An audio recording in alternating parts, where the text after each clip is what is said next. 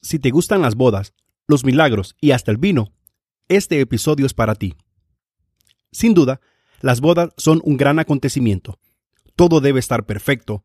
Los novios, el vestido, los anillos, los invitados, los familiares, las mesas, la música, la comida, el pastel y por supuesto, el vino.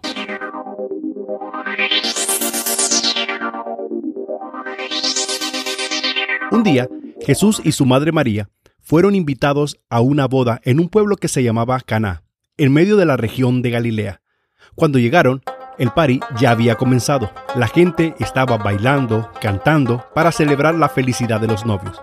Ambos se unieron a la fiesta, junto a los discípulos, obviamente. La gente estaba tan alegre y con ganas de beber que en poco tiempo se terminó todo el vino. Repito, todo el vino que habían llevado para la celebración. Y esto que apenas la fiesta venía comenzando. Y este sí que era un problema. ¿Qué digo problema? Un problemón diría yo. Es que el vino era un elemento fundamental en una boda. Podía faltar todo menos el vino. En este tiempo era más fácil que faltaran los novios que el mismo vino. Creo que exageré un poco. A María, a quien de inmediato se le ocurrió una brillante idea, acudió a su hijo para que hiciera algo por esta fiesta y algo por los novios, pues ella sabía a quién tenía por hijo. Pero Jesús no estaba interesado en ayudar. Bueno, corrijo, no es que no quería, sino más bien que no era el tiempo todavía. Y así se lo dice a su madre. Madre, esto no es asunto nuestro, aún no me puedo dar a conocer, por favor no me hagas esto.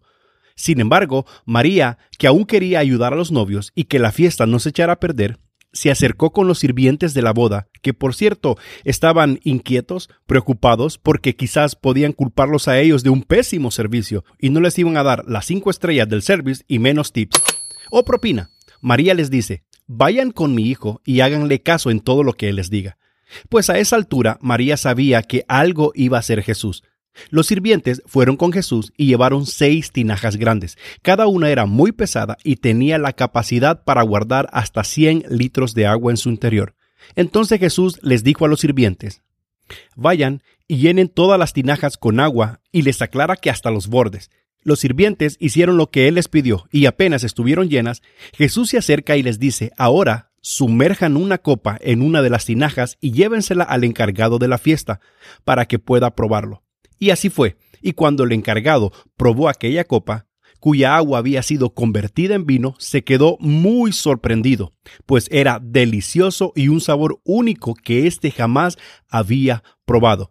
Y eso que su trabajo era ser catador de vinos en bodas y fiesta, lo cual él era la voz indicada para dar un veredicto del sabor de este vino y sorprendido, porque no tenía ni idea de dónde lo habían conseguido, llamó entonces al novio para que lo probara, y también él se llevó una agradable sorpresa.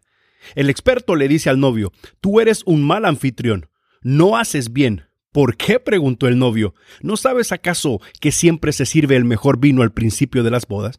Y cuando ya los invitados han bebido lo suficiente, esto quiere decir ya cuando han perdido el gusto, se saca el vino corriente, Tú, en cambio, decidiste dejar el mejor vino para el final. Eso, eso no se hace. No.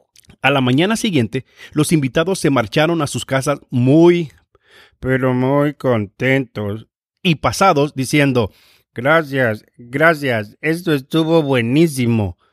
Pues habían bebido de maravilla y degustado el mejor vino que jamás habían probado en toda su vida. Y lo mejor, de gratis.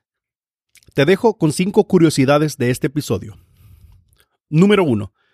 Según un estudio de Wine Institute, el país con mayor consumo de vino en el mundo es la Ciudad del Vaticano. El consumo se sitúa en 54,26 litros al año por persona. ¿Cómo ves? Para Santa Cena, no creo, porque casi no se consume hostias. Número 2.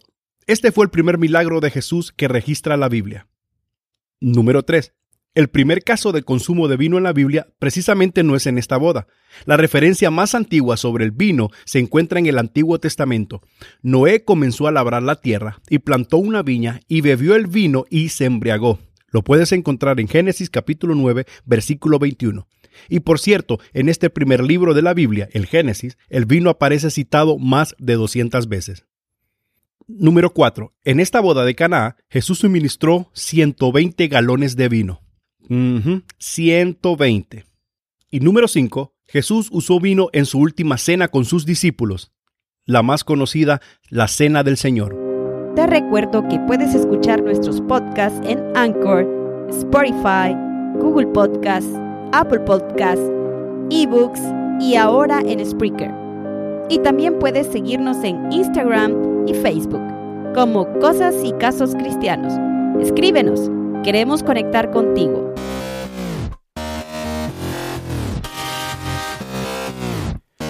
Gracias por escucharnos y recuerda que nuestra próxima cita está a un clic de distancia.